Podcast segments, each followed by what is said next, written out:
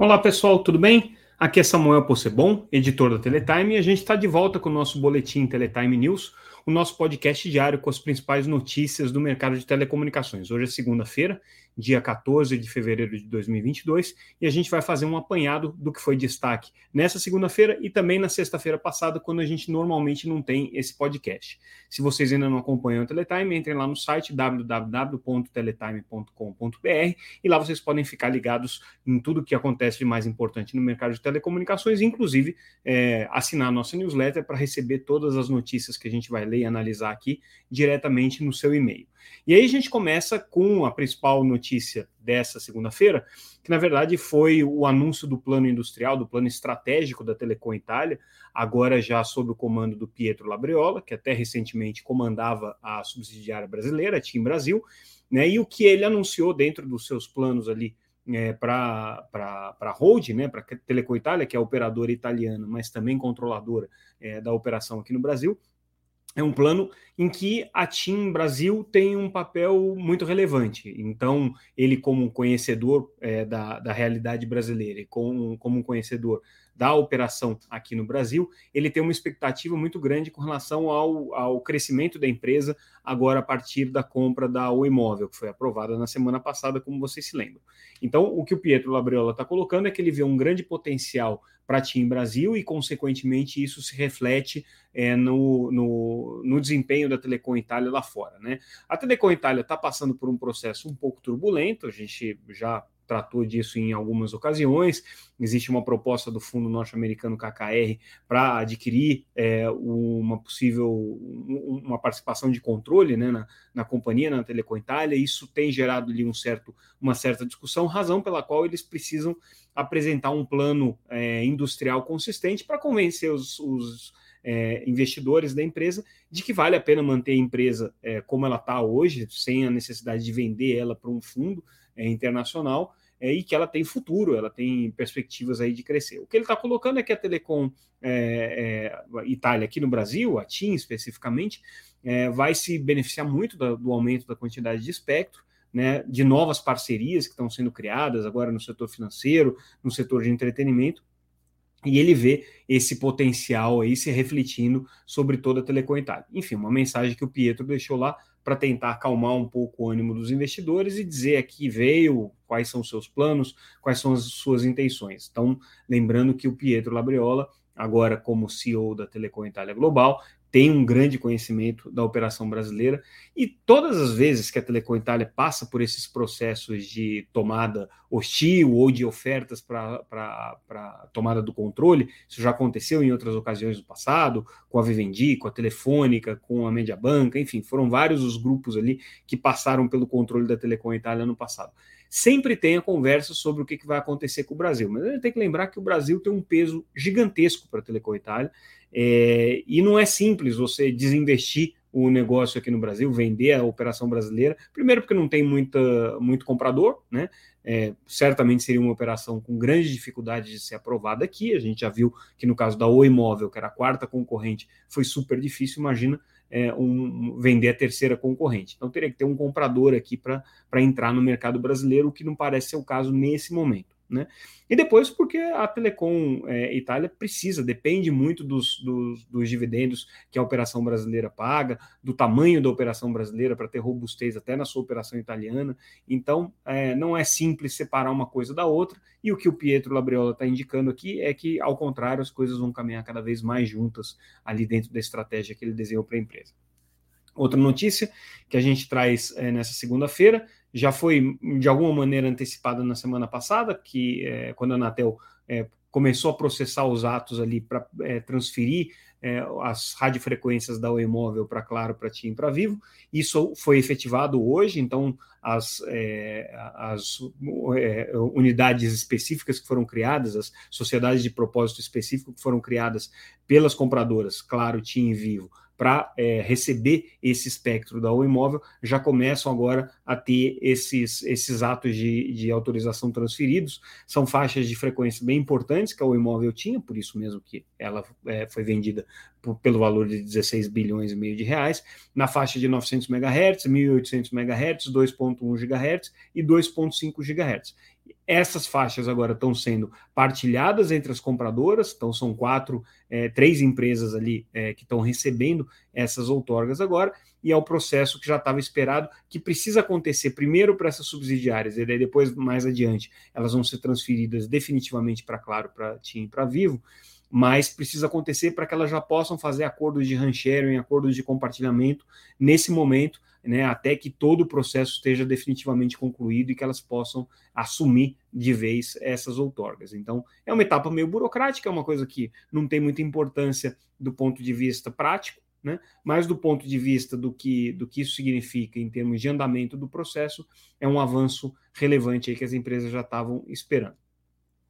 É, uma outra notícia que a gente traz nessa segunda-feira é a Oi deixando de ser listada na Bolsa de Nova York. Ela já estava é, num processo de, é, vamos dizer assim, de, de, de é, é, deslistamento, se é que essa palavra existe, é, da Bolsa de Nova York, desde que no ano passado ela deixou de negociar as, as ADRs que ela tinha, né? Agora ela deixa de negociar as ações propriamente dita e é, isso tudo é consequência, agora, claro, do processo de mudança estratégica da Oi. Ela deixa de ser uma empresa que tem é, talvez a atratividade para estar listada numa bolsa é, de Nova York. Não que isso signifique que ela vai deixar de ser listada no Brasil, muito pelo contrário, ela vai continuar sendo é, listada aqui. Mas o que, o que acontece é que tem um custo para você manter uma empresa é, listada na Bolsa de Nova York, você tem que é, cumprir determinadas é, é, regras de governança, regras de divulgação de resultados, que é, isso é, onera a empresa tanto em termos de, de, trabalho quanto em custos financeiros mesmo. Então, por uma opção estratégica aqui, até porque o valor do papel está baixo, então para você manter ele acima, você precisa fazer algumas manobras de agrupamento de papéis e tudo mais. A Oi optou então de deixar é, é, o mercado de Nova York e se focar aqui só no mercado brasileiro, onde a empresa tem um plano sim de fazer um agrupamento de ações aí, porque ela está rodando em patamares muito próximos de um real, um pouco abaixo, um pouco acima, mas enfim, patamares que são desconfortáveis e que exigem uma, uma, uma, uma, uma providência no sentido de dar um pouco mais de, de, de valor absoluto para esse papel e um pouco mais de liquidez, portanto. Né? Ele está hoje muito pulverizado na bolsa, deve haver um processo aí de agrupamento. É, aí a gente vai para o nosso noticiário internacional, entrando em algumas matérias é, internacionais, e uma bem relevante que a gente está trazendo nessa segunda-feira diz respeito a um anúncio que foi feito conjuntamente, uma carta né, feita conjuntamente pela Telefônica, que aqui no Brasil controla Vivo, a Deutsche Telekom, a Vodafone, a Orange, ou Orange, que são as principais operadoras europeias, é, trazendo um assunto que é muito antigo, o assunto definitivamente não é novo, mas ganhou contorno, contornos um pouco mais é, é, presentes nesse, nesse, nesses últimos dois anos por conta da pandemia. A gente está falando da assimetria é, regulatória e da assimetria competitiva entre as empresas de telecomunicações e as empresas de internet. Há muitos anos, que o setor de telecomunicações já reclama que as empresas de internet são grandes consumidoras de banda, grandes consumidoras de tráfego. É, as empresas de telecomunicações, para dar conta desses investimentos, precisam fazer é, esforços financeiros gigantescos para poder manter essa infraestrutura atendendo toda essa demanda que tem sido criada por serviços de streaming, serviços de redes sociais, agora com metaverso, enfim, né? Só que é, elas reclamam que as empresas de internet têm todos os benefícios do desenvolvimento dessa conectividade, porém não tem custo nenhum é, no sentido de ajudar a desenvolver essa infraestrutura. Lembrando que as empresas de telecomunicações sequer podem cobrar das empresas de internet é, algum tipo de parceria nesse sentido, porque isso poderia ferir ah, o princípio da neutralidade de rede, que em alguns países, inclusive, é lei, como é o caso do Brasil. Né? Então, é, existe uma simetria muito grande colocada aí pelas empresas de telecomunicações que fazem esse investimento e reclamam que não conseguem partilhar desse ecossistema e dessa, desse, dessa geração de valor que os serviços de internet é, proporcionam. Por outro lado, as empresas de internet argumentam que com os serviços que estão sendo colocados, redes sociais, streaming e tudo mais, é, as empresas de telecomunicações vendem mais, mais planos, vendem mais dados, vendem mais assinaturas. No entanto, o que a gente tem visto historicamente é que é verdade, as empresas de telecomunicações têm vendido cada vez mais dados, só que isso não tem é, tido um incremento no valor, é, a base de usuários também não cresce muito, porque hoje você já tem um serviço de telecomunicações praticamente universalizado, né? E é, esse aumento de, de, de, preços que você consegue eventualmente fazer ao longo dos anos, nem de longe compensa o tanto de investimento que precisa ser feito.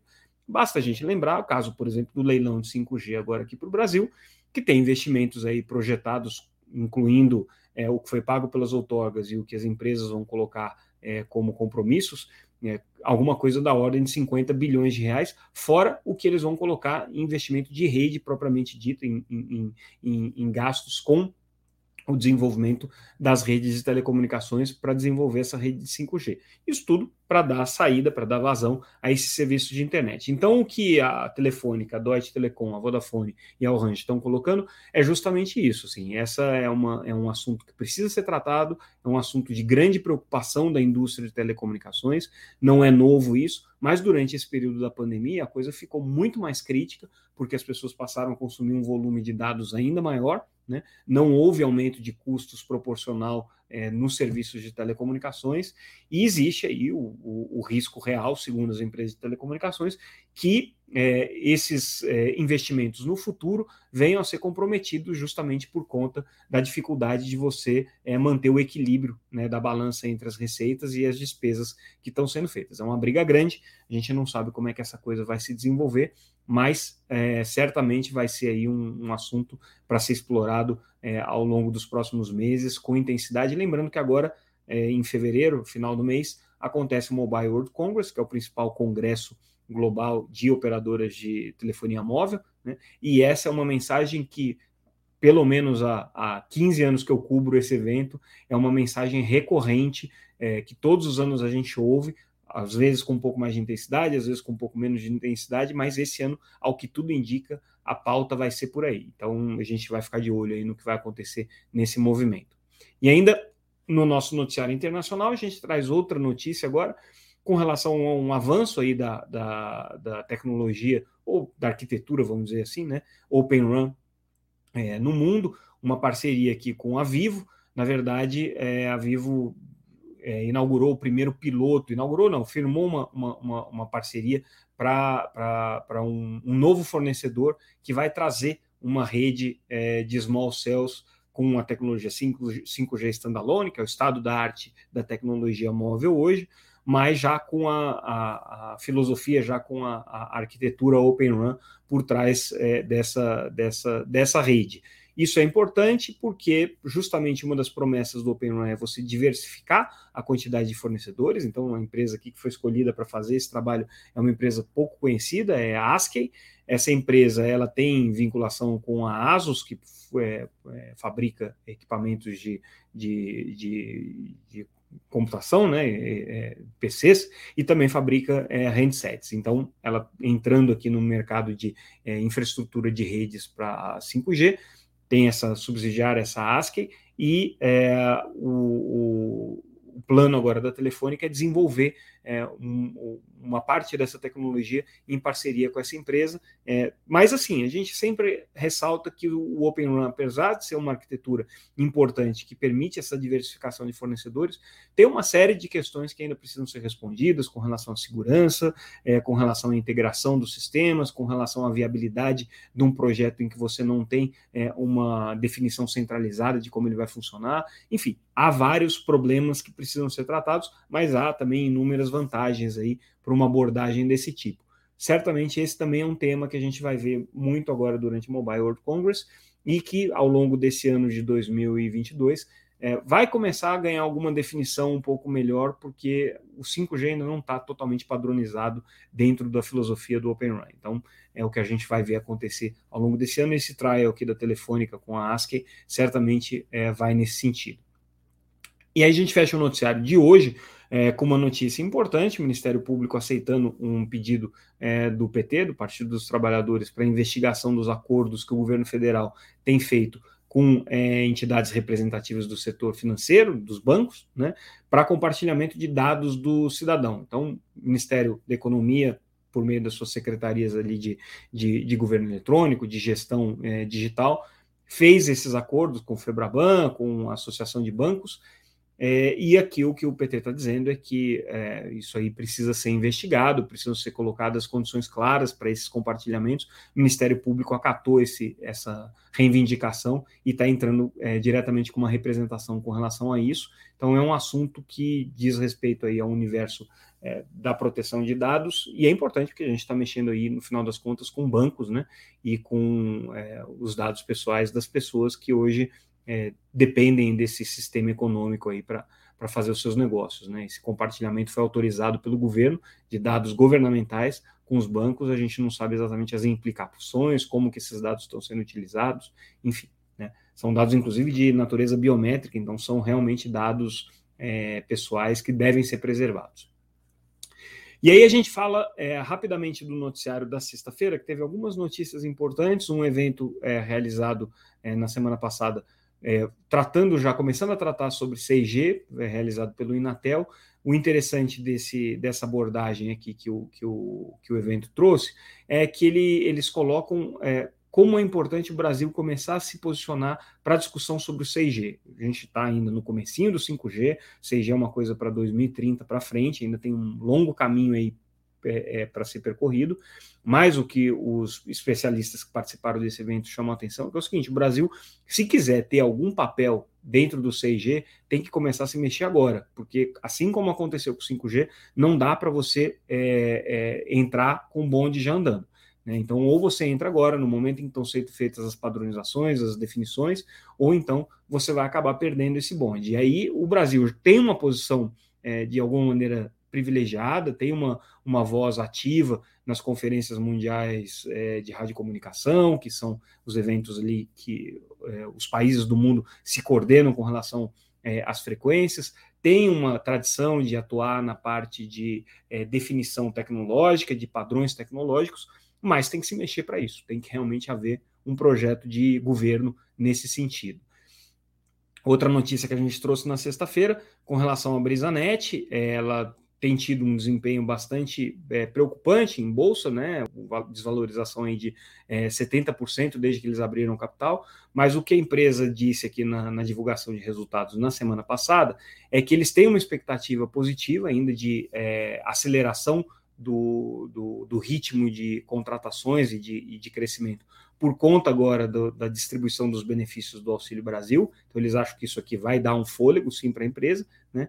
É, e eles acham que também toda a estratégia que está desenhada aqui com 5G vai ajudar eles a se posicionarem de uma maneira um pouco mais é, consistente e talvez dando resposta já a essas preocupações dos analistas é, com relação ao crescimento deles, com relação ao ritmo um pouco devagar de ampliação da infraestrutura e da base de clientes da, da, da BrisaNet. E aí a gente fecha, de fato, o noticiário, trazendo mais uma notícia é, que foi é, destaque na sexta-feira, no dia 11, sobre uma notificação feita pelo PROCON de São Paulo, junto a Claro, TIM e a Vivo, para que expliquem a migração de clientes da Oi Imóvel. Está muito confuso isso, é, os clientes não estão sabendo é, qual que é a implicação é, e qual que é o destino para o qual os seus planos está é, tá migrando, né? É, e aí a gente sempre gosta de lembrar o seguinte: o cliente não está amarrado a nenhuma operadora. O cliente ele vai para onde ele quiser. A Anatel estabeleceu condições, inclusive, para garantir que essa migração possa acontecer. Claro que existe um acordo entre as três compradoras do imóvel sobre quem vai receber os clientes em quais regiões, mas isso não significa que o cliente precise ir para aquela operadora. Se eh, eventualmente ele prefere ir para operadora A ao invés de ir para operadora B, é, é, um direito dele fazer isso e a portabilidade está assegurada segundo as condições foram estabelecidas, inclusive pela, pra, pela Anatel, para isso aqui. Mas de qualquer maneira, o PROCON está preocupado com esse assunto. E a gente encerra com isso o nosso podcast de hoje, o nosso boletim Teletime News. Ficamos por aqui. A gente volta amanhã. Amanhã é dia do seminário de políticas de telecomunicações, então vamos fazer uma análise talvez um pouco mais aprofundada aí do que foi discutido durante o seminário, trazendo aí algumas informações importantes sobre a perspectiva político-regulatória para o setor de telecomunicações e comunicações de uma maneira geral. É isso, pessoal. A gente fica por aqui. Espero que vocês estejam é, gostando do nosso, do nosso podcast. E, por favor, mantenham a sua audiência sempre que possível. Isso é muito importante para a gente e é um feedback legal que a gente tem. Obrigado, gente. Até amanhã.